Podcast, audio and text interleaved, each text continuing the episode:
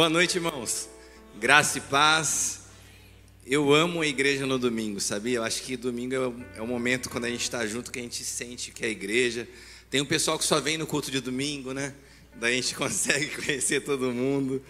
Mas eu estou muito feliz de estar aqui com vocês. Estava falando pro pro Rodrigo que eu tenho viajado muito e às vezes cansa, mas engraçado que aqui eu me sinto em casa. Parece que eu estou no culto da minha igreja com as pessoas que eu amo. E eu fico muito feliz também com o carinho que eu recebo de vocês quando acaba cada mensagem, as pessoas que vêm falar comigo, pedir uma oração, me dão uma palavra, as mensagens às vezes que vocês me passam nas redes sociais. Eu queria agradecer o carinho com que vocês sempre me recebem. Apesar que ontem eu achei que vocês estavam meio chateados comigo, não sei se foi pela palavra, mas eu amo vocês. Vocês sabem que para quem já tem me acompanhado há algum tempo, eu falo muito de mim nas minhas mensagens. Minhas mensagens são muito a ver com uma, um evangelho prático. E eu compartilho sempre sobre as realidades que a gente vive na minha família, na minha casa. E hoje, antes de iniciar, eu tomei a liberdade de separar umas fotos só para que vocês conheçam a minha família e eu possa me apresentar. Queria mostrar, tem uma foto da minha esposa, da Leila.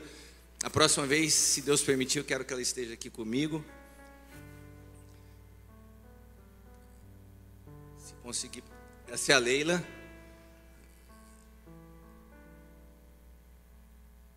Vamos esperar toda a edição para melhorar a imagem da Leila.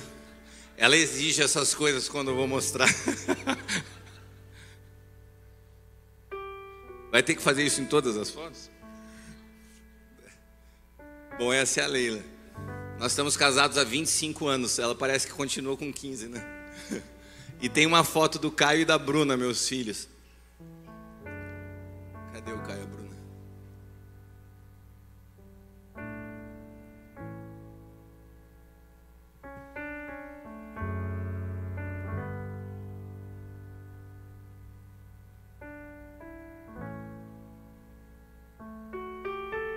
Vai surgir os dois aí.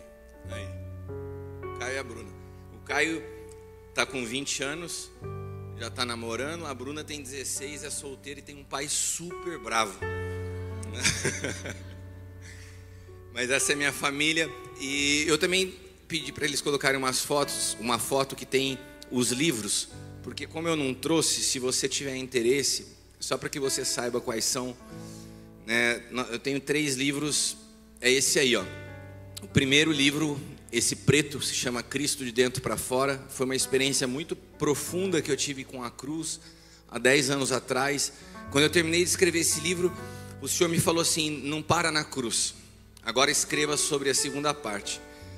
E daí eu levei dois anos escrevendo sobre o poder da ressurreição. Esse livro foi um parto, literalmente, para sair, porque o Senhor me fez escrever sobre realidades que eu precisava experimentar. E por último, o livro Engenharia da Graça, que é um livro que trata bem do aspecto do que é a igreja, sobre paternidade, e todos eles você pode adquirir tanto pela editora Rica ou se você. Essas são minhas redes sociais, Cristiano Miranda AP. No Instagram, no Twitter, é, tem no Spotify também bastante mensagem. Se você, se você quiser o livro e me mandar uma mensagem no e-mail, eu envio o teu pedido para a editora, eles vão te passar o valor, você paga e recebe o livro. Brincadeira. Mas foi péssima essa, né? Mas tem mais um livro que vai ser lançado agora, eu queria só. Isso aqui tá, é, é, é, um spoiler, né? Ninguém viu a capa, eu estou mostrando para vocês. É, nós vamos lançar agora. Eu vou lançar daqui duas semanas na conferência. Se chama Maturidade e Destino. Quais as ferramentas que Deus apresenta nas Escrituras para nos conduzir num processo de amadurecimento? Esse livro vai estar sendo lançado daqui a duas semanas. Se você for na conferência lá em Taubaté, você consegue adquirir lá. Se não, depois de algumas semanas vai estar na Amazon também. Amém? Bom, agora que a gente já se conhece melhor, olha para quem está do teu lado e fala assim: Você está pronto? Vamos orar? Feche teus olhos. Obrigado, irmãos, pela da multimídia. Senhor, nós te damos graças nessa noite por estarmos aqui reunidos como família, como corpo. Que o teu Espírito Santo siga fluindo neste lugar. Que a tua palavra possa trazer consolo, possa trazer edificação, possa trazer alinhamento, que a tua vontade seja cumprida neste lugar, em cada vida, cada família, e também sobre cada pessoa que virá assistir essa palavra posteriormente, em nome de Jesus. Amém. Bom, depois que eu vi o Vitor fazendo a oferta, eu falei assim: acho que não tem mais necessidade de eu pregar. É, ontem, uma irmã responsável pela multimídia falou: Apóstolo, o que, que você vai falar amanhã para a gente já poder colocar o tema? Eu, eu não funciono assim, eu não sei o que eu vou falar. Normal, a palavra que eu ministrei ontem na conferência, eu decidi, na verdade, falar ela na hora que eu estava sentado aqui. Eu procuro entender. Eu não sou um pregador com uma palavra que vai repetindo, sabe? Eu não tenho nada contra isso, mas eu, eu sempre me deixei disponível para que o Espírito Santo pudesse me conduzir, me conduzir. E ontem eu não sabia o que ia falar hoje, e hoje eu acordei com uma palavra no meu espírito, e ao longo do dia Deus foi confirmando de várias maneiras, e eu quero falar sobre gratidão. O culto hoje iniciou sobre gratidão, o louvor passou pelo amor e pela gratidão, e o Vitor falou tudo o que eu ia falar, então eu já não sei mais o que eu vou pregar. Se acabou com a minha mensagem. Mas eu queria te agradecer, eu te amo. Mas irmãos, a gratidão é algo tão incrível que eu andei pesquisando sobre ela. Eu fiz um estudo esse mês sobre gratidão e eu queria te contar algumas coisas que a gratidão tem o poder de fazer, isso cientificamente comprovado. Preste atenção. A gratidão tem o poder de modelar teu cérebro. O cérebro tem uma capacidade que se chama neuroplasticidade. E a gratidão, ela é capaz de interferir e remodelar o teu cérebro. Ou seja, se você se torna, se você exercita a gratidão como um hábito na sua vida, o seu cérebro toma outras proporções, a sua capacidade cognitiva muda. Ou seja, o ingrato normalmente tem um cérebro mais travado do que a pessoa que é grata. O grato, a pessoa grata, ela tem uma capacidade criativa maior ela tem uma capacidade de percepção da vida melhor. Gratidão. Gratidão ela melhora a qualidade de vida, isso com dados estatísticos. Toda pessoa grata tem uma qualidade de vida melhor do que as pessoas que não sabem, não exercem o hábito de agradecer. Interfere na circulação sanguínea. Você acredita que a gratidão interfere na circulação sanguínea? Agora, tem algo que as mulheres vão ficar felizes ao saber a gratidão interfere no processo de envelhecimento. Então eu quero te dizer o seguinte: para de investir em botox, em colágeno e seja grata. A gratidão faz bem para a pele. Tem alguém bonito perto de você? Tem? Então pode ter certeza que é grato. Agora, se tiver alguém do teu lado, você fala assim, irmão, você está precisando agradecer mais. você não está muito legal aí, né? Mas o que, que existe de tão poderoso. O que, que é tão poderoso na gratidão que tem a capacidade de até te tornar mais bonito e mais jovem? Sabe, às vezes a gente cai numa mentira que a gente precisa ser feliz para ser grato. Que a gente precisa ter motivos para agradecer. Na verdade, é algo contrário. Existe uma pesquisa que aponta que toda pessoa grata é mais feliz. Então é a gratidão que produz felicidade, não é a felicidade que gera gratidão. Você entendeu? Agora, a gratidão, ela pode e deve ser exercitada. Eu não sei o que você está vivendo hoje, eu não sei a realidade da sua vida. Pode ser que você esteja num contexto onde, sem perceber, você deixou de ser grato.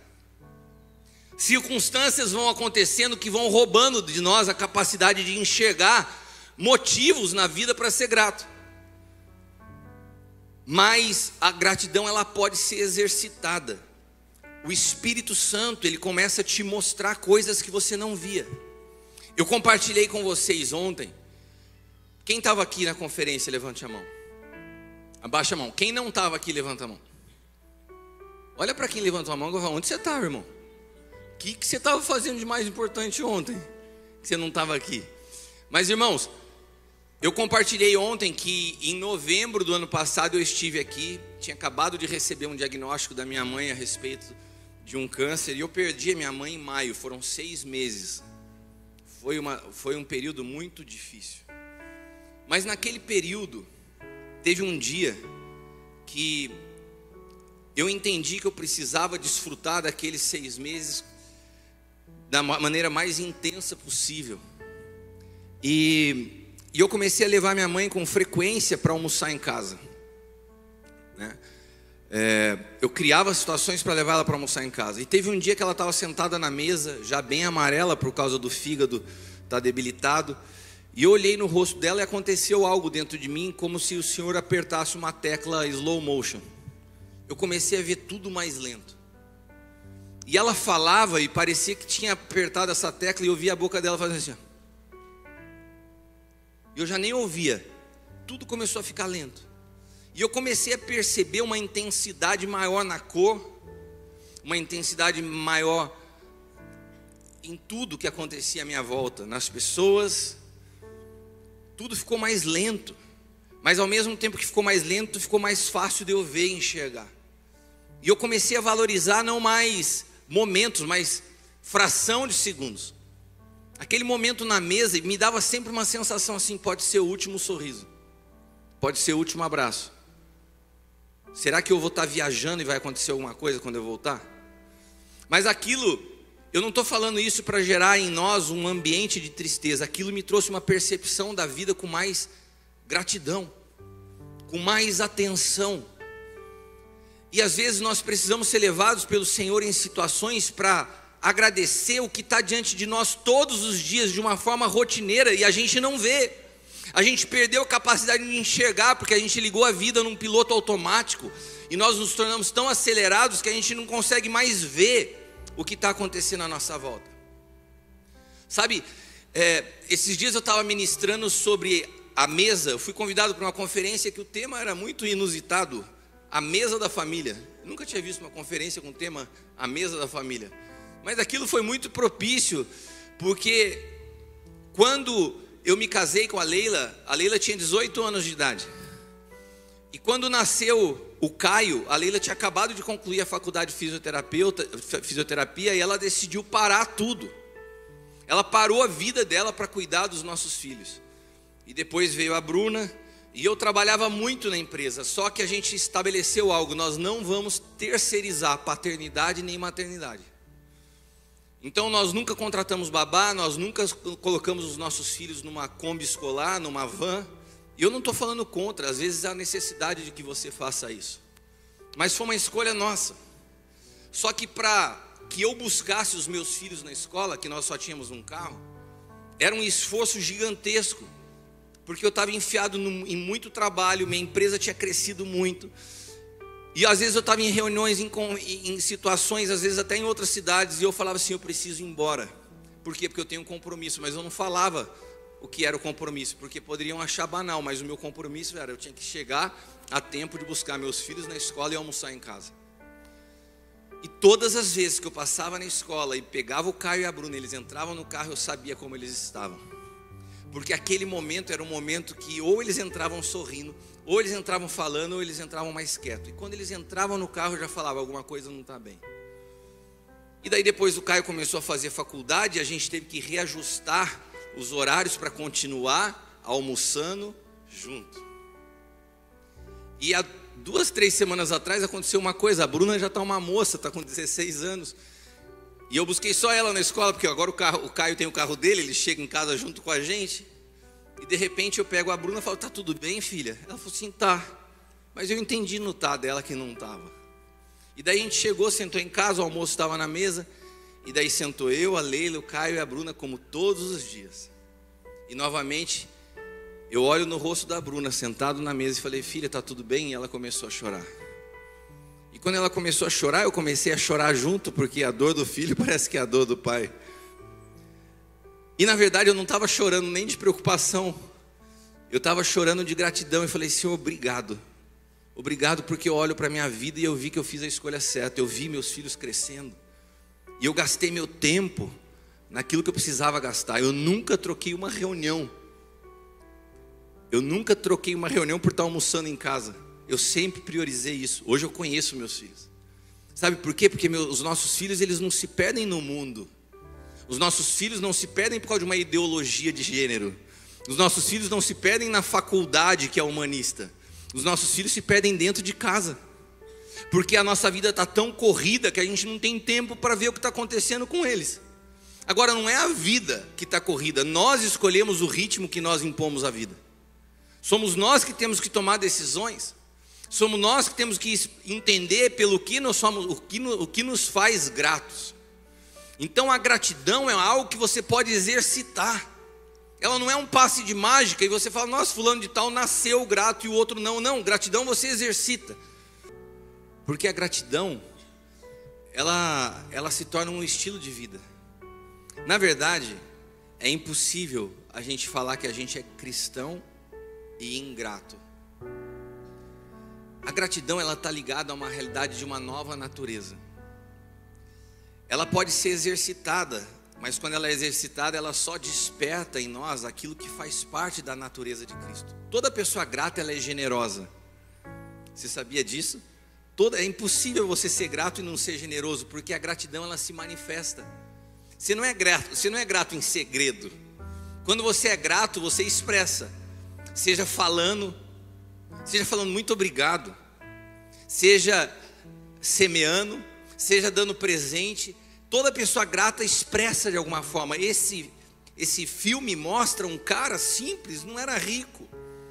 E às vezes a gente imagina que tem que estar todo um cenário propício para ser grato. Não, a vida do cara era é bem claro no vídeo que ela era uma vida limitada, restrita, mas ele expressava gratidão por diferentes maneiras para diferentes pessoas todos os dias. Quando Paulo escreve aos Coríntios, tem, uma, tem um momento que me chama muita atenção. É uma das expressões na Bíblia que mais me chama atenção quando ele fala da igreja da Macedônia. Porque ele fala que a igreja da Macedônia tinha uma característica marcante, que ela era uma igreja que abundava em generosidade. Agora tinha uma coisa interessante, a igreja da Macedônia era uma igreja de gentios. E a igreja dos gentios, ela era perseguida pela igreja dos judeus, porque ainda havia aquele, aquela história, ué, é para os judeus ou para os gentios? E os judeus que se convertiam tinham um preconceito com os gentios. A igreja de Jerusalém resistia à igreja da Macedônia. Mas de repente a igreja de Jerusalém de judeus convertidos começa a ser perseguido pelos judeus mesmo.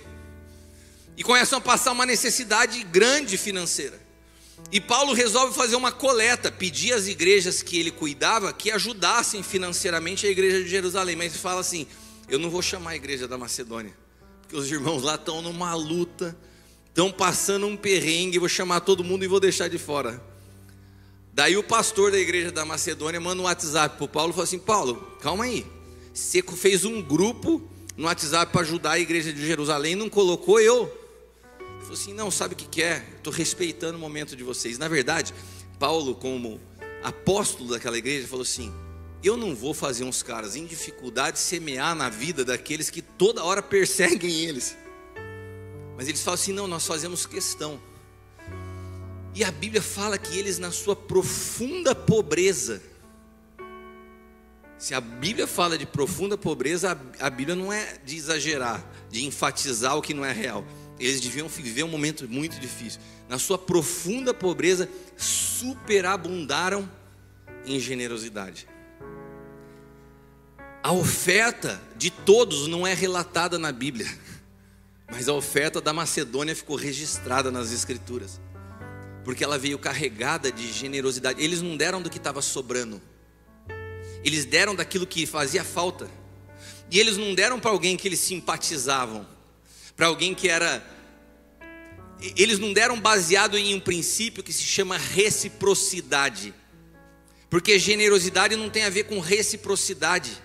Você não manifesta para alguém que você vai ter algo em troca. Isso se chama solidariedade. O coração solidário, ele dá ao outro pensando em si mesmo. É aquele cara que a vida inteira, o ano inteiro, rouba, sonega impostos, mas no final do ano, para aplacar o coração que sabe que está fazendo coisa errada se veste de Papai Noel e vai num bairro dar bola de, bola de plástico para criança carente. Ele foi solidário.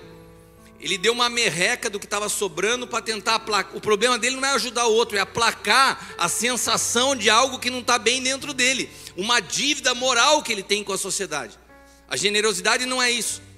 A generosidade nunca tem algum benefício pessoal, ela está sempre visando o outro. Por isso que a gratidão e a generosidade elas caminham junto. O miserável é ingrato. Porque ele nunca vê no outro um motivo para agradecer. Ele sempre espera tudo de todos. mas não consegue reconhecer nada. Ele não consegue ver investimento nenhum que é feito na sua vida. 2 Coríntios 12, do 7 ao 10. Para que não me exaltasse pela excelência das revelações, foi-me dado um espinho na carne, a saber, um mensageiro de Satanás para me esbofetear, a fim de não me exaltar, acerca da qual três vezes orei ao Senhor, para que se desviasse de mim. E disse-me: A minha graça te basta, porque o meu poder se aperfeiçoa na fraqueza. De boa vontade, pois me gloriarei nas minhas fraquezas, para que em mim habite o poder de Cristo. Por isso sinto prazer nas fraquezas, nas injúrias, nas necessidades, nas perseguições, nas angústias, por amor de Cristo. Porque quando estou fraco, então sou forte. Bom, daí você olha para esse texto e fala assim: Cris, o que tem a ver isso com gratidão? A palavra gratidão ela é uma palavra de origem latina que significa gratia, que que está ligado à palavra graça ou dar graças, como o Vitor já falou na hora da oferta. Gratidão está conectado à graça. A raiz da gratidão é graça. Então, para que nós possamos entender esse princípio que faz bem até para a tua pele, você precisa entender melhor o que é graça. E o que é essa graça, que é um elemento tão poderoso, que quando Paulo está enfrentando uma realidade dificílima, nós não sabemos se era no seu físico, nós não sabemos se era nas suas emoções, nós não sabemos se era nos seus pensamentos, mas havia um espinho na carne que o esbofeteava, que era uma faca no pescoço que o angustiava todos os dias, e ele orou três vezes, e o Senhor falou assim: Não, tem algo mais poderoso do que resolver o teu problema, a minha graça, ela é suficiente. O que é a graça? O que é essa palavra tão misteriosa que Deus é capaz de falar assim: olha, com isso é suficiente para você enfrentar qualquer situação. Na, na fraqueza, nas injúrias, nas necessidades, se você tiver graça, a graça é suficiente para todas essas realidades. Você não precisa nem solução para elas. Você passa por todas elas, se você entender o que é graça. Agora, olha o que diz Efésios 4, 7 a graça foi dada a cada um de nós segundo a medida do dom de Cristo. Cada um de nós recebeu uma medida de graça.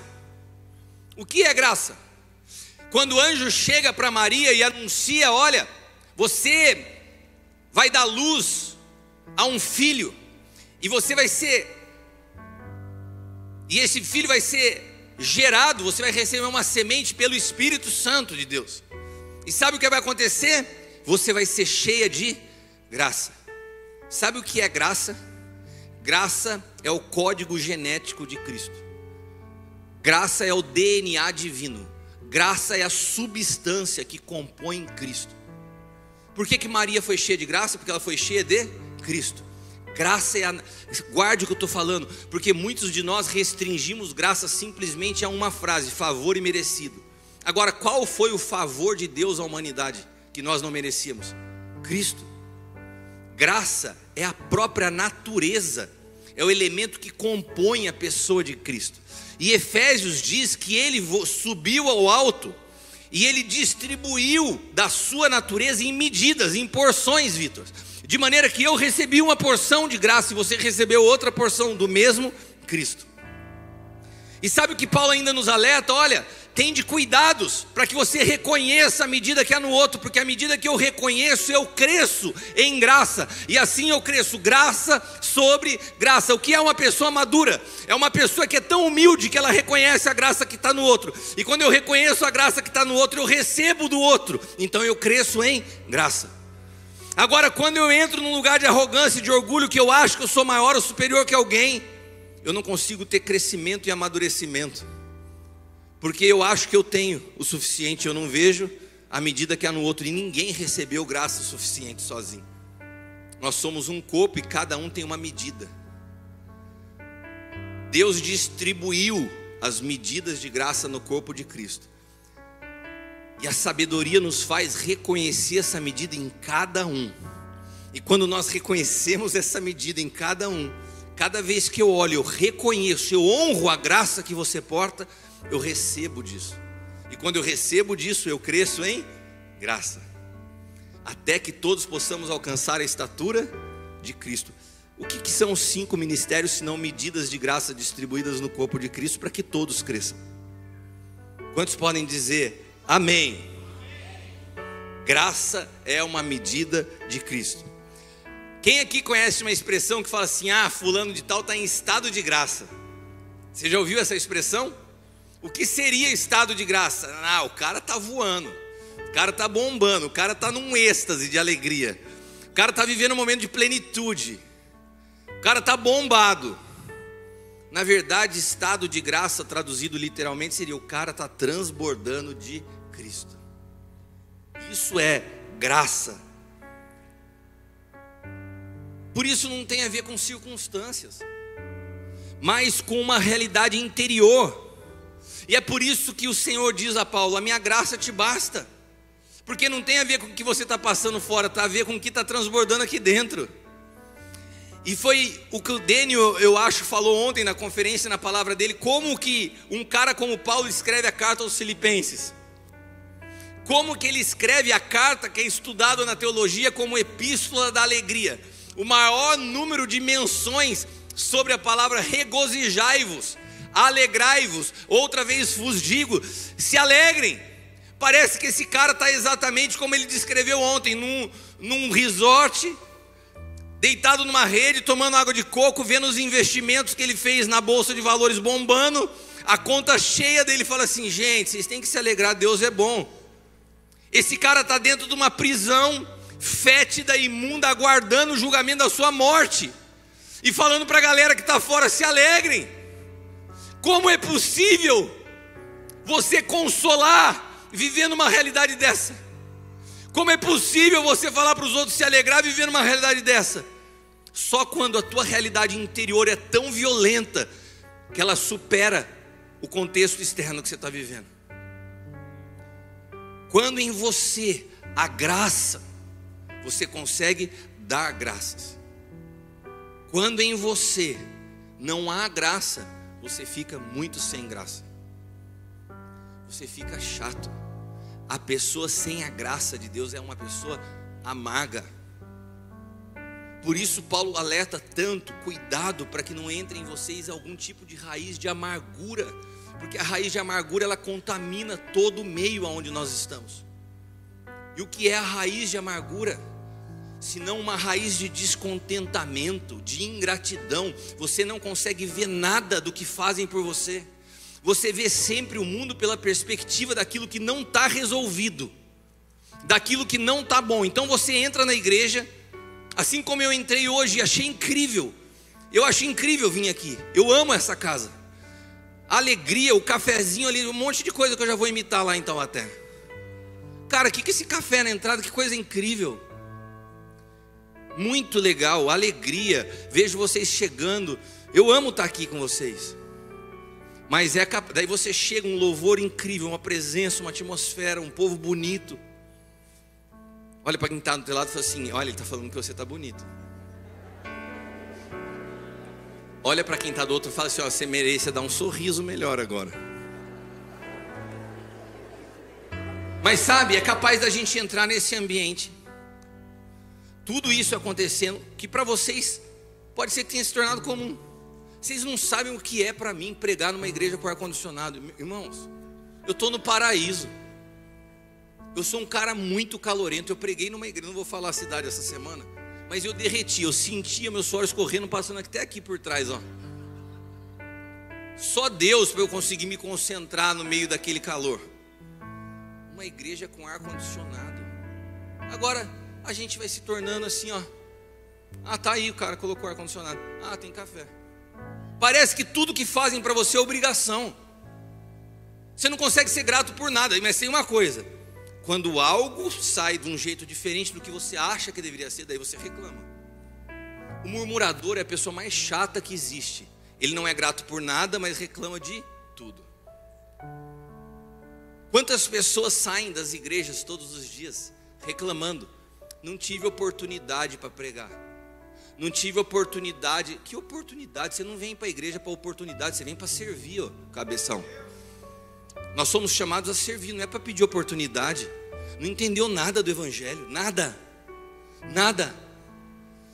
A gratidão é uma realidade interior, não tem a ver com o exterior perfeito. Queria te convidar para me acompanhar em alguns lugares onde eu vou pregar para você ver o que vocês vivem aqui. Vocês estão no céu. Uma igreja com pastores sérios, com gente que é pura de coração. Tem lugares que me convidam, eu chego para ir lá e falo, nunca mais volto, porque você vê uma intenção equivocada. Aprendam a dar graças por coisas que aparentemente são comuns, mas não são. A graça é o que produz em nós plenitude em toda e qualquer situação. E como você está pleno por dentro, você consegue ter uma visão agradecida por tudo que está fora. Lucas 17, do 11 ao 19. Aconteceu que indo ele a Jerusalém, Jerusalém passou pelo meio da Samaria e da Galiléia. Entrando numa certa aldeia, saíram-lhe ao encontro dez leprosos, os quais pararam de longe, eles não podiam se aproximar. Você imagina você viver apartado da sociedade, marginalizado da sociedade. Alguns tinham que andar até com um sino para que o barulho alertasse o leproso está chegando. Você imaginou o tipo de estigma que carrega uma pessoa dessa? Então eles param de longe, levantam a voz e dizem: Jesus, tem misericórdia de nós. E ele vendo-os disse-lhes: Ide, mostrai-vos ao sacerdote. E aconteceu que indo eles ficaram limpos. Meu, Jesus, Jesus não curou uma gripe. Os caras estavam há anos à margem da sociedade, leprosos, fedendo, rejeitados. Jesus falou: pode ir, no caminho vocês vão ser curados. Um deles, vendo que estava limpo, voltou, glorificando a Deus em alta voz. E sabe o que a Bíblia diz? Ele era o cara mais crente, era o cara que fez seminário teológico, estava nas casas de oração, jejuava orando todo dia. Era ele? Não. Sim ou não? Não caiu aos pés com o rosto em terra, lhe dando graças. E este era samaritano. Respondeu Jesus: Ué, não foram dez os limpos? Onde estão os nove? Não houve um que voltasse para dar glória a Deus, senão o estrangeiro? E disse-lhe: Levanta e vai, a tua fé te salvou. Sabe o que aconteceu com o samaritano? A gratidão trouxe a ele salvação. Você consegue entender o poder? Gente, eu não, eu não sei você, eu estou sentindo uma presença de Deus tão violenta enquanto eu estou falando. Eu sinto o Espírito Santo assim. Eu estava contando para eles de uma experiência que eu tive em Brasília, eu estou sentindo a mesma coisa hoje. À medida que eu vou falando, o Senhor fala assim: fala isso. Eu sinto um, desejo do Senhor de comunicar algo a vocês nessa noite. Senhor, não me permita errar. Eu só não quero atrapalhar o que o Senhor está falando nesse lugar. Há alguém aqui nessa noite que precisa ouvir o que eu estou te falando. A gratidão produz salvação. Um cara que não acreditava em Deus, quando volta para agradecer, é salvo. E os nove crentes, fomos curados de lepra. Gente, você sabe o que é isso? A gente se torna tão frio, a gente a gente entra num nível de apostasia, Laine, que não consegue mais reconhecer Deus em nada. Eu tive uma experiência quando eu me converti, me converti não, quando eu fui ordenado ao ministério pastoral, eu comecei a pastorear uma igreja novo ainda, e nessa igreja um, um casal que, tava, que caminhava comigo, de pastores, também jovens, é, a, a, menina engravidou, e, e, durante os primeiros exames diagnosticou que a criança estava com é, a cabeça da criança era maior que o normal e ela foi desenvolvendo e, de, e diagnosticaram com síndrome de Down. E, e foi um choque para eles, era o primeiro filho, e nós oramos durante toda a gravidez, porque inclusive tinha um, um sério risco no parto, da criança não nascer viva ou de complicações para a mãe. Irmãos, foi uma das experiências mais poderosas que eu vivi na minha vida. Imagina uma igreja pequena, uma congregação iniciando, a gente super novo aquela, aquelas 20, 30 pessoas orando, orando durante todos os nove meses. No dia que aquela criança nasce, a primeira ligação que eu recebo desse meu amigo pastor é: Cristiano, você não vai acreditar. Foi o que foi. Meu filho nasceu completamente normal, não tem nada. Os médicos, até o último exame, uma semana antes, o, o, o Down estava confirmado. A criança nasceu normal. Passam-se alguns anos. Esse, esse, esse meu amigo é transferido da, da cidade numa época onde você pode não acreditar, mas não haviam redes sociais. A gente perde completamente o contato. E há uns dois, três anos atrás, um cara que naquela época estava com a gente no louvor da igreja, me cruza comigo na rua. Fala assim, ô Cris, como que você tá? Eu falei, tô bem, e você? Ah, tô bem também. Sabe quem que eu encontrei? Fulano de tal, que era pastor junto com você há anos atrás. Eu falei, que legal, e como que ele tá? Ele falou, Cris, eu fiquei chocado, cara. Eu falei, por quê? Eu falei, encontrei ele num supermercado, bati nas costas dele falei assim, nossa, que experiência a gente viveu naquela época. Daí disse que esse cara falou para ele assim, não repita nada sobre esse assunto, porque meus filhos estão chegando aqui. E aquilo foi pura infantilidade.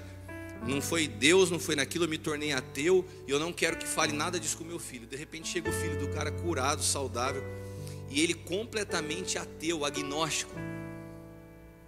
E daí você fala assim para mim, mas como que pode? alguém passar por uma experiência tão poderosa e se tornar ateu. Sabe, todas as experiências externas que você viver com Deus, elas não são suficientes para te sustentar. Ou você tem uma experiência dentro do teu espírito, ou você nasce de novo, ou tudo que acontecer à sua volta não é suficiente para te manter. Não é suficiente para te preservar, para te sustentar. Porque a Bíblia é muito clara em dizer que no mundo nós teremos aflições. Não são todas as nossas orações que vão ser respondidas, não são todas as pessoas que vão ser curadas, não vão ser todas as situações que vão acontecer como você imagina que vão acontecer. Mas Deus continua sendo Deus, e Ele continua sendo bom, sabe? E sabe o que mais incrível? É que o grande milagre do negócio não é você estar livre dos problemas, é você passar por meio dos problemas e preservar alegria e paz.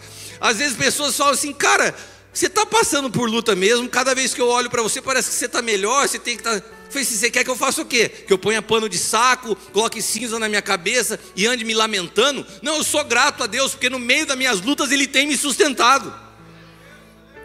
A gratidão, ela melhora até o teu semblante. Agora, quem são os estrangeiros e quem são os judeus nessa parábola dos dez leprosos? Sabe, os mais ingratos são muitas vezes aqueles que mais recebem. Os mais ingratos são aqueles que têm mais experiência com Deus. E Jesus pergunta: precisou um samaritano? Cadê os nove? Mesmo quando algo incrível acontece, parece que fica invisível ao olho, ao olho do ingrato. Nada que você fizer uma pessoa para uma pessoa ingrata é suficiente. O meu máximo não atende o seu mínimo. Como que você pastoreia alguém desse jeito? Se o teu máximo não atende o mínimo da expectativa, porque o ingrato, ele tem altas expectativas, só que ele não tem nada em troca. A visão do ingrato é embaçada, ele não percebe detalhes. Normalmente o ritmo da vida é tão acelerado que ele se tornou uma pessoa egoísta e não vê. É que nem uma pessoa que está com um mau hálito, para não falar um bafo de onça. Você já viu pessoa com bafo? Todo mundo percebe que ela está com bafo. Ela chega perto e você fica assim: caraca, o negócio está feio. Mas a pessoa que está com bafo, ela não percebe. não é assim? O ingrato é a mesma coisa. Todo mundo vê e fala assim: meu, que cara ingrato. Mas ele não percebe que é ingrato, porque o ingrato é egoísta. Então a vida, ele acha que a vida gira ao redor dele. E como ele é egoísta, ele não sabe agradecer. Como é triste você se dedicar a pessoas, a servir as pessoas em amor, orientar, aconselhar, e de repente você vê a pessoa se afasta, esquece tudo o que você fez e sai criticando e falando mal. Mas eu sei que aqui isso não acontece. Agora, eu cuido há 10 anos de pastores. Você sabe qual o maior tipo de problema que eu lido com famílias pastorais? A depressão. E sabe o que mais causa depressão em pastor? Ingratidão. E esses dias, você pensa que eu amacio para os pastores que eu cuido e fala, tadinho, eu entendo que você passou, nossa, racharam a igreja, levaram um monte de gente embora, você serviu por tanto tempo, então eu entendo que você tem, você está louco. Você acha que Jesus não passou por isso? O que, que levava Jesus a orar por dez? Só um agradecer e Jesus falou assim: vou parar meu ministério. O povo é muito grato, eu estou com crise de ansiedade, eu estou infeliz. Porque, pô, servi os caras a vida inteira. Quando eu fui para a cruz, quando o negócio pegou, todo mundo foi embora. Você vê Jesus em crise de depressão, ansiedade? Por quê? O que, que Jesus tinha que ele continua servindo as pessoas, ainda que ele receba das pessoas ingratidão? Uma das características mais incríveis de quem é grato é que quem é grato não espera gratidão. Repita comigo: quem é grato não espera gratidão a minha gratidão não está baseado na tua. Eu sou grato ao Senhor, ainda que você não seja grato.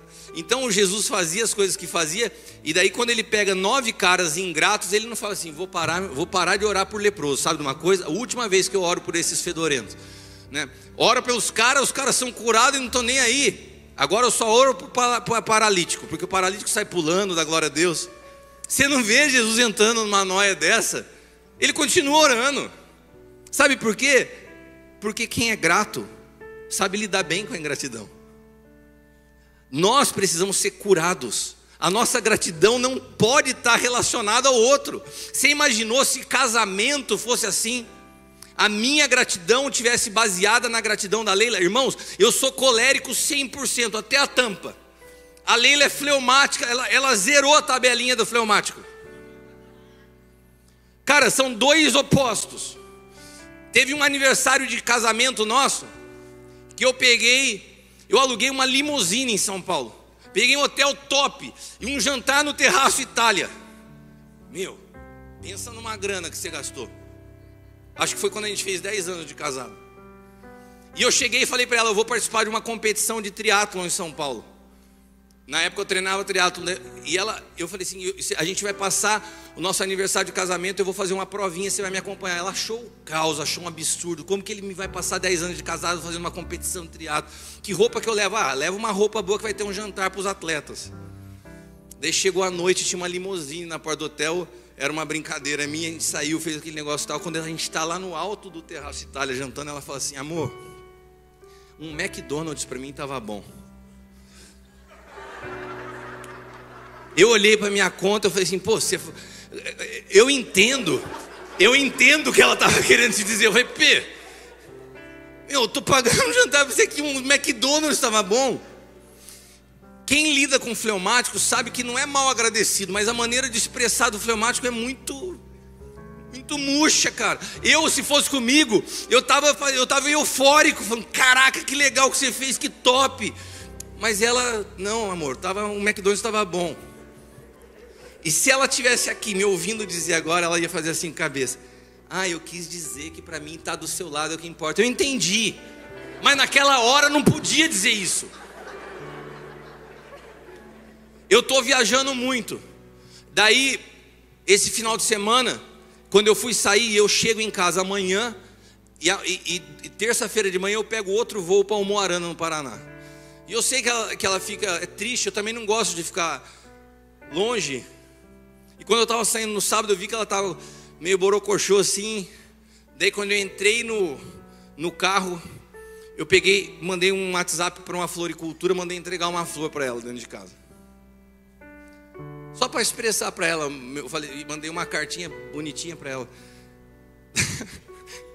ela. Ela me mandou uma mensagem no WhatsApp, falou assim: Amor, você falou com as crianças, eles pegaram o carro, foram para Ubatuba, eu estou preocupada tal. Falei, amor, fica tranquilo, tá tudo bem então. Ela assim, ah, e a meia flor também. Falei, putz. Eu falei, caramba, eu pensei assim, ó, nossa, eu tô, lembrei, fiz um, um gesto, né? Ela vai ficar. Mas isso, eu já, cara, são 25 anos. Isso é o ápice da, da manifestação. Ela é fleumática. É, eu, eu não posso, não tem a ver com o tipo da reação. A gratidão ela expressa é, de cada um de um jeito. Agora, se eu fosse a minha gratidão por quem é a Leila dependesse da maneira que ela expressa a gratidão para mim, não tinha mais casamento. Porque o jeito dela é diferente. A nossa gratidão não pode estar baseada no outro. Será que eu já vocês já me viram falar aqui sobre a origem do mal, a precificação do bem? Já? Medina falou. Ah, o Medina marcou. Então, se o Medina marcou, eu não vou repetir. Alguém aqui não lembra? Quem não lembra do que eu, disso que eu falei, levanta a mão. Então, como eu sou muito grato a vocês, eu vou passar de novo. em dois minutos. Tem um texto de Ezequiel que conta a história de um anjo. E ele fala assim: ele era perfeito em formosura. Ele era o baluarte da criação. Que é isso? Ele era como que o ISO 9000 do céu. O cara era o gestor da qualidade. Tudo que era bonito, tudo que era perfeito, tudo que era belo passava por ele. E esse cara cuidava de tudo, fazia tudo, mas de repente diz a palavra que o comércio nasceu em seu coração. E quando eu li esse texto, eu falei: Meu, como que nasce comércio no coração de um anjo no céu? Será que ele pensou o que? Vou vender óleo ungido de Israel para os outros anjos? Vou pegar a toalhinha dos pastores e vender? Não, não, não tinha. O comércio, a palavra comércio, quando você vai ver, é nasceu a possibilidade de colocar preço, de colocar valor, de atribuir valor a algo que tinha que ser feito de graça. Ou seja, ele fazia tudo o que fazia e falou: que benefício eu tenho com isso? Quando ele colocou preço naquilo que ele fazia por graça, ele se corrompeu. E esse princípio permeou toda a humanidade. Todas as vezes que aquilo que você deveria, deveria de fazer por graça, você coloca preço, você corrompe o bem e se transforma em mal. Mas você fala assim: Eu nunca coloquei preço em, em, nada. Eu vou te dar um exemplo prático. Quem sabe você vai fazer uma cara murcha agora e vai ficar com a mesma cara que o pessoal estava ontem no culto olhando para mim. Imagina que você é casado há 10, 15, 20. Pode ser que um ano você já tenha começado a experimentar algumas coisas que eu vou te falar. Todos os dias o teu marido chega em casa, daí joga aquele sapato fedido no meio da sala. A mulher vai lá, guarda e fala assim: Ai, amor, já guardei para você. Um ano de casado. Dois anos de casado ele joga. Ah, já guardei para você. Daí agora tem o sapato na sala e tem a toalha molhada do banho em cima da cama. Ela arranca a toalha na cama. Olha, fiz aquela janta para você. Daí vai passando os anos tal. Um dia, dá uns 10 minutos. Tem um dia, parece que tem alguns dias do ano que a lua muda, a mulher dá uma virada assim, daí acordou assim. Olha só, eu não aguento mais, porque faz 10 anos que eu tiro esse sapato da sala, eu tiro essa toalha. Olha, eu fiz tudo isso. Quando você puxa uma lista invisível de tudo que você sempre fez, mas agora você está colocando preço, você corrompeu o bem em mal. Todas as vezes que aquilo que você faz vai entrando numa balança, você está colocando em risco o teu casamento, porque você está medindo o outro por você. Então você está falando assim, nossa, eu faço isso, isso, isso, isso, e você vai construindo uma lista invisível de tudo que você faz. E chega um momento que, sem você perceber, você compara a sua lista com o outro. Você fala assim, mas eu faço isso, isso, isso, isso, isso. E o que, que ele faz? E daí, quando a sua lista está muito grande, você começa a achar que o outro já não merece mais tudo que você faz. Você precificou bem. Você caiu na mesma no mesmo laço que pegou o capiroto lá no, no céu.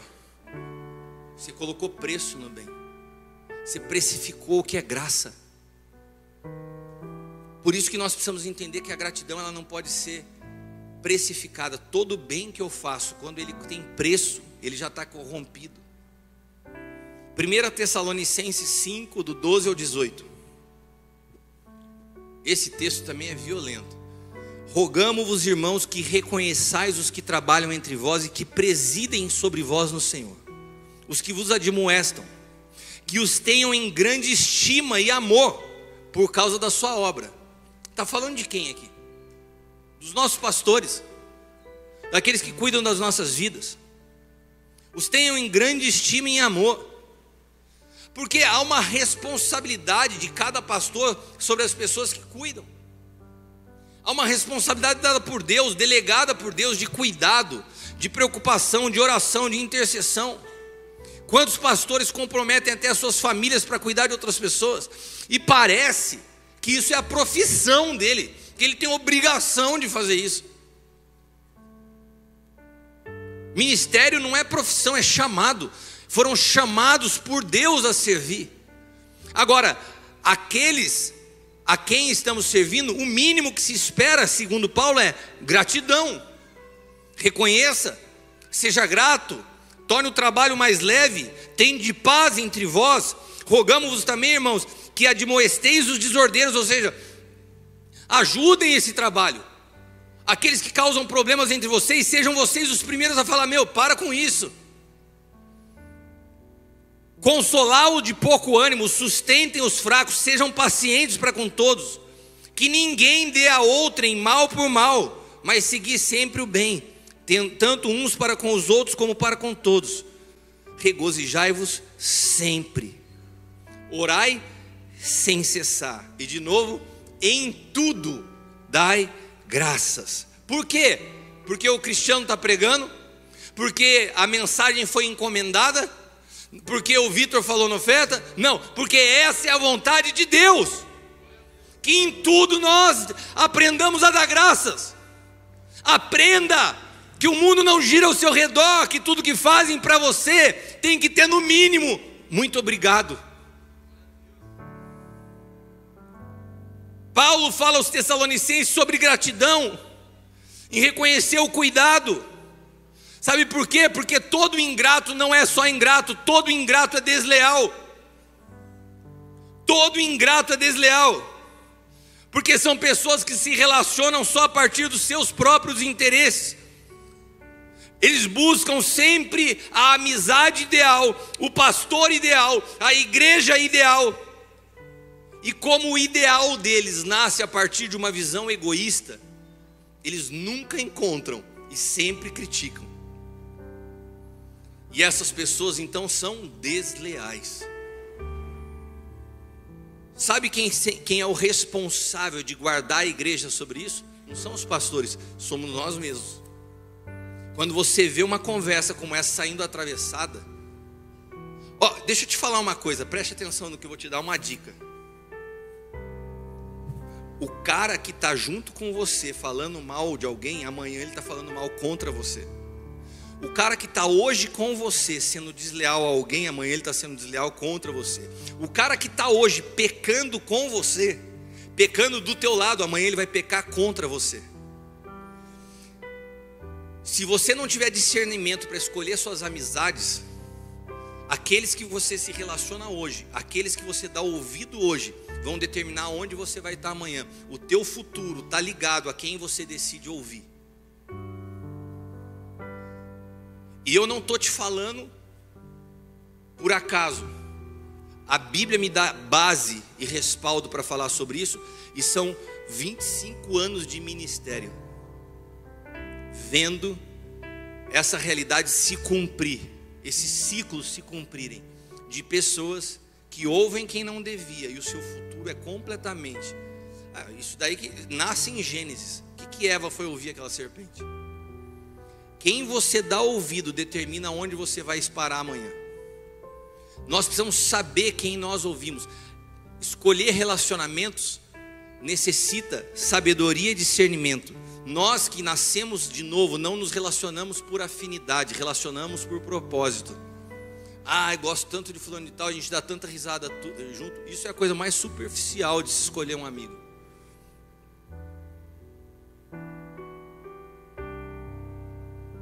Ingratidão é parte da natureza adâmica.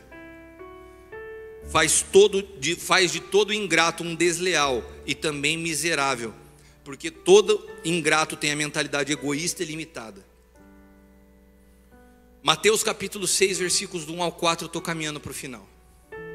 Tenha o cuidado de não praticar suas obras de justiça diante dos outros, para serem vistos por eles se fizerem isso, vocês não terão nenhuma recompensa do Pai Celestial. Portanto, quando vocês derem esmola, não anuncieis isso com trombetas, como fazem os hipócritas nas sinagogas e nas ruas, a fim de serem honrados pelos outros. Lhe garanto que já receberam sua recompensa. Quando você der esmola, a sua mão esquerda não saiba o que fez a direita, de forma que você preste sua ajuda em segredo, e seu pai que vem em segredo recompensará. Nada te desvia mais de Cristo do que as intenções do seu coração. Não se trata daquilo que você faz, mas é a intenção pela qual você faz. O Senhor não está olhando a quantidade, o Senhor está olhando a intenção com que você faz. Se a tua intenção é pura, você recebe recompensa. Se a tua intenção é impura, Deus te chama de corrupto, porque você corrompeu o que você está fazendo por causa da sua intenção. Não adianta, sabe, nós vivemos dias onde uma igreja nasce atrás da outra. Só que existem igrejas que nascem e, e, e, e, existem igrejas que se precipitam em abrir. Qual que é a diferença de uma e de outra? Só tiveram duas pessoas que vieram do céu para a terra. Quem foram? Hã? Quem falou? Satanás e Jesus. Satanás e Jesus. Jesus ele chega aqui dizendo o seguinte, ó. Se eu tivesse com um livro agora, eu ia dar para ela de presente. É, Jesus fala assim: Assim como o Pai me enviou, eu também vos envio. Jesus veio enviado pelo Pai. E ele enviou os apóstolos, que enviaram outros apóstolos. E esse princípio apostólico rege a igreja até o dia de hoje. Tudo que nasce na igreja nasce através de envio. O que não nasce através de envio? Jesus foi enviado, Satanás foi precipitado. Um foi enviado, o outro precipitado. Uma igreja que não foi enviada, ela foi precipitada. Por que precipitada? Pode até ser que a pessoa tivesse um chamado, mas se ela não esperou envio, ela se precipitou. Qual que é a origem do que ela está fazendo? Vem, vem de Deus ou vem da natureza egoísta e adâmica que não sabe esperar? Eu só estou te dando dica para você discernir que nem tudo que tem uma porta com um galpão escrito church é igreja. A igreja onde Deus se move tem protocolos de Deus. Tem o Espírito de Deus conduzindo os processos. Obrigado pelo glória a Jesus, super empolgado de uma pessoa que eu ouvi. Isso me dá ânimo para continuar. Jeremias 2,13, eu vou caminhar para o fim. De fato, o meu povo cometeu dois erros. Repita comigo: dois erros. Afastaram-se de mim fonte de água viva e cavaram cisternas com fendas que não retêm água. Sabe, quando você perde a gratidão, você transforma uma mentalidade de fonte em mentalidade de cisterna. Quando eu sou fonte, eu sei que tudo que eu dou nunca vai faltar, porque continua brotando. A origem das coisas na minha vida, elas vêm do Senhor, elas não vêm do que eu faço. Eu me lembro quando a minha empresa começou a passar por dificuldades, eu falei, e agora? O senhor falou assim: a empresa é sua fonte ou eu sou sua fonte?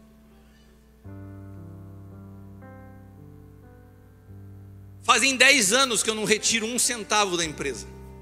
Fazem 10 anos que o senhor me sustenta. Fazem 10 anos que eu aprendi a viver de uma forma sobrenatural. Para um engenheiro com uma mente extremamente racional, Deus foi trabalhando em mim para entender que um cara que fazia planejamento por 10 anos não consegue fazer plano para um dia mais. A cada dia eu dependo do Senhor. Só que eu entendi uma coisa: o princípio de Deus você não retém, porque Ele é a fonte.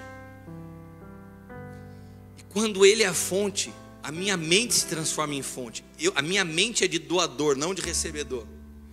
E quando você tem mente de fonte, você não olha a oportunidade na necessidade. Quem olha a oportunidade na necessidade é miserável. Você já viu pessoas que assim, tá precisando de uma situação na igreja, ah, vamos começar o mercado solidário. Ah, tá bom, beleza. O cara chega, o cara tá bombando, a conta do cara tá abarrotada. Tá, Deus abençoou, glória a Deus, aleluia. Daí ele chega e fala assim: o cara poderia bancar o mercado solidário. Ele fala assim: quanto tá precisando? Ah, a gente está precisando de R$ 2.500. O cara vai lá e semeia R$ 2.500. Porque o miserável, independente de quanto ele tem, ele semeia na necessidade. O negócio dele é necessidade. Agora, quando você é fonte, você não faz conta. Quanto você está precisando? Você não faz a partir da necessidade, você faz a partir de você. Quanto que eu posso dar? É isso, então é isso que eu dou. Se eu posso dar mais, eu dou mais. Aquela viúva que chama a atenção de Jesus, ela semeou, ela fez uma pergunta assim: gente, vocês já deram bastante, eu vi que a galera da grana aí já socou o bambu, o que, que eu preciso aqui para completar? Foi isso que chamou a atenção de Jesus? Já tinham dado bastante coisa. Ela não ficou esperando assim, falou: vamos ver como que vai dar o resultado para ver se eu dou minha moedinha ou não. O que chama Jesus é que ela não foi a partir da necessidade, ela foi a partir do tudo dela. É sempre o tudo meu. Sabe, quando eu olho o outro a partir da necessidade, a minha mente é de miséria, não é de generosidade. O, o, a pessoa grata, ela é abundante. A pessoa grata, ela não faz conta a partir da necessidade. A pessoa grata, ela não semeia só na dificuldade. Eu tive uma experiência em São Paulo esse ano muito interessante. O meu sogro estava tendo uma reunião com um cara, um bilionário americano, que teve uma experiência de transformação de um todo um bairro nos Estados Unidos. E daí ele replicou aquilo numa região de um estado americano. E deu muito certo. E o cara agora estava aplicando o mesmo princípio na transformação de um país da África. Ele entra, monta empresa, constrói uma vila e todas as pessoas que vão trabalhar lá, ele vai implantando uma cultura de reino. E o lugar é transformado. E o cara é um homem incrível, um homem visionário, um homem de Deus cara está transformando uma nação. E o meu, meu sogro, que é o meu pastor, estava almoçando com esse cara e falou: Cris, você precisa vir para São Paulo, você precisa conhecer esse cara. Eu falei, mas até eu chegar não vem para cá, eu vou segurar ele. Você precisa conhecer esse cara. Peguei meu carro, fui voado para a estrada tal, cheguei no hotel onde eles estavam almoçando. O cara já estava na sobremesa, eu sentei na mesa, comecei a conversar com ele, fiquei impactado com ele, com o coração. A vida dele, toda a fortuna dele está rendida. E daí ele pegou e falou assim: Nossa, eu estou no horário do meu check-out no hotel. Eu falei: Não, fica tranquilo, fica aqui que eu vou lá e faço o check-out para você. Ele falou: Pô, você faz isso? Porque a gente estava na mesa, tinha mais três pessoas. Ele falou assim: é, Você faz isso para mim? Eu falei: Faço. Me dá, qual que é o teu quarto? Ele falou assim: Tá aqui a chave. Eu falei: Beleza. Cheguei lá, na recepção do hotel, falei: Ó, oh, estou fazendo o. Fechando aqui o, o quarto tal. Eu pensei assim, ele pediu para fazer o check-out, já está tudo pago, né? Eu cheguei lá, o cara puxa uma capivara lá, uma conta, eu falei assim, caraca. Eu falei assim, agora o que eu faço? Subo lá, chamo o cara, daí o Espírito Santo falou para mim assim, quando você vai ter outra vez a oportunidade de semear na vida de um bilionário? Qual que é a nossa mentalidade? O que esse cara tem na conta, eu não sei se eu vou conseguir ver um dia. Eu vou semear na vida dele? a mente do miserável funciona assim, né? Ele que podia olhar para mim e falar assim: Nossa, vou semear em você. Mas, cara, quando você entende uma mente de gratidão e generosidade, você não semeia na escassez, você semeia nas oportunidades que Deus te abre. E eu falei assim: tá aqui, passa meu cartão. E paguei a conta. Quando eu subi, o cara estava saindo da mesa e falou assim: meu irmão, eu esqueci que tinha as despesas do quarto. Eu falei, não, tá paga. Ele falou, mas como assim? Eu falei assim, você acha que eu ia ter outra oportunidade de semear na sua vida? Ele pegou, me deu um abraço assim. Eu, é difícil encontrar alguém com uma mente assim. Deixa eu orar com você. Foi a oração daquele cara para mim naquela, naquele dia. Valeu qualquer oferta que eu tivesse feito. O que, eu estou querendo explicar para você? Rompe a mentalidade de miséria, de porque quem é miserável só semeia em miséria. Nós somos fonte, nós transbordamos. Nós não somos pessoas que estão pedindo, implorando esmola para Deus. Você se tornou fonte, o Espírito Santo. O Espírito do Cristo, que, o mesmo Espírito que ressuscitou Cristo dentre os mortos, habita em você. A fonte de todas as coisas habita em você. A Bíblia fala que nós já somos abençoados com toda sorte de bênçãos nas regiões celestiais. Você é portador de bênção. Aonde você vai, você é um abençoador. Rompe com essa mentalidade de escassez, de necessidade. E isso caminha junto com gratidão. Quantos podem dizer amém? Existe uma publicação da Universidade de Harvard que fala assim, que eu falei isso no começo. a forte relação entre gratidão e felicidade. A gratidão ajuda as pessoas a serem mais positivas e a aproveitar melhor os momentos da vida e a lidar melhor com os problemas. Também melhora a saúde e ajuda a construir relacionamentos mais fortes. Essa, essa pesquisa da Universidade de Harvard, resumida numa frase do famoso psicólogo americano Martin Seligman, chega na seguinte conclusão: não é a felicidade que nos torna gratos, mas a gratidão que nos torna felizes. Eu vou repetir isso, dá uma boa frase para você postar. Mas não é apóstolo cristiano, é Martin Seligman.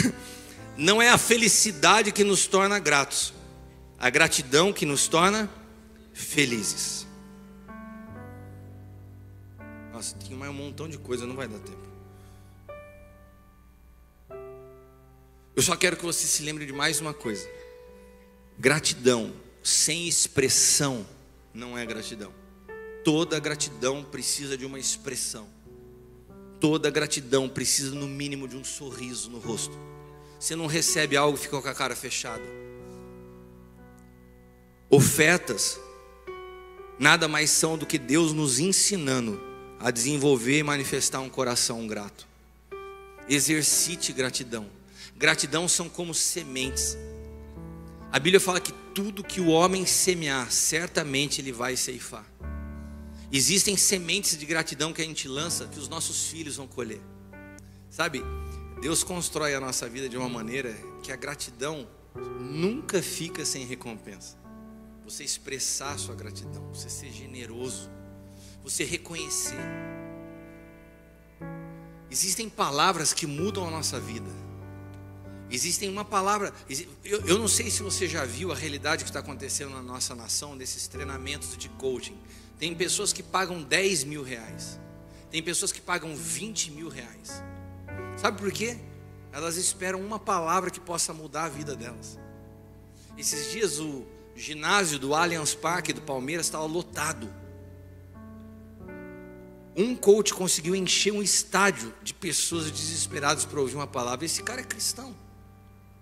90% do que ele ensina são princípios bíblicos. E as pessoas pagam fortunas para ouvir. Qual a diferença do que eles estão ouvindo de um culto como esse? Você não pagou para vir aqui. Às vezes a pessoa que paga 20 mil é mais grata, porque ela, ela, ela entende que há valor naquilo que ela está recebendo.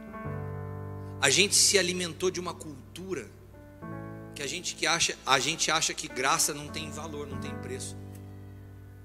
Tudo que é de graça já teve um preço que foi pago por você. Aquilo, aquilo que você recebeu de graça custou a vida do nosso Salvador. A graça precisa de reconhecimento e expressão. A graça precisa de manifestação. Entenda Deus permite muitas vezes que a gente cruze os nossos caminhos com pessoas que transformam a nossa história. Seja grato, seja generoso, reconheça. Reconheça, às vezes, na tua esposa, no teu marido, reconheça nos teus filhos, expressa, declara. Sabe, eu vi meu pai conviver com a minha mãe por 56 anos. Meu pai, esses dias eu estava falando para o Medina, meu, meu pai falou assim: ó, eu estou me reaprendendo a chegar em público sem a sua mãe. 56 anos, todo lugar que eu chegava, eu chegava de mão dada. Você só sente algumas coisas na vida quando você perde. Eu não estou falando que meu pai não sentisse o valor da minha mãe. Mas são coisas que são tão simples. Você chegar num lugar em público com alguém do que chegar sozinho. E às vezes a gente se torna ingrato, a gente se torna seco. A gente permite que a nossa lente fique embaçada pelas coisas que ainda não estão resolvidas. Todos nós vamos sempre conviver com alguns problemas. Você pode pôr o um enfoque da tua vida nos problemas ou em tudo que você tem motivo para agradecer. Escolha ser grato. Escolha, exercite a gratidão.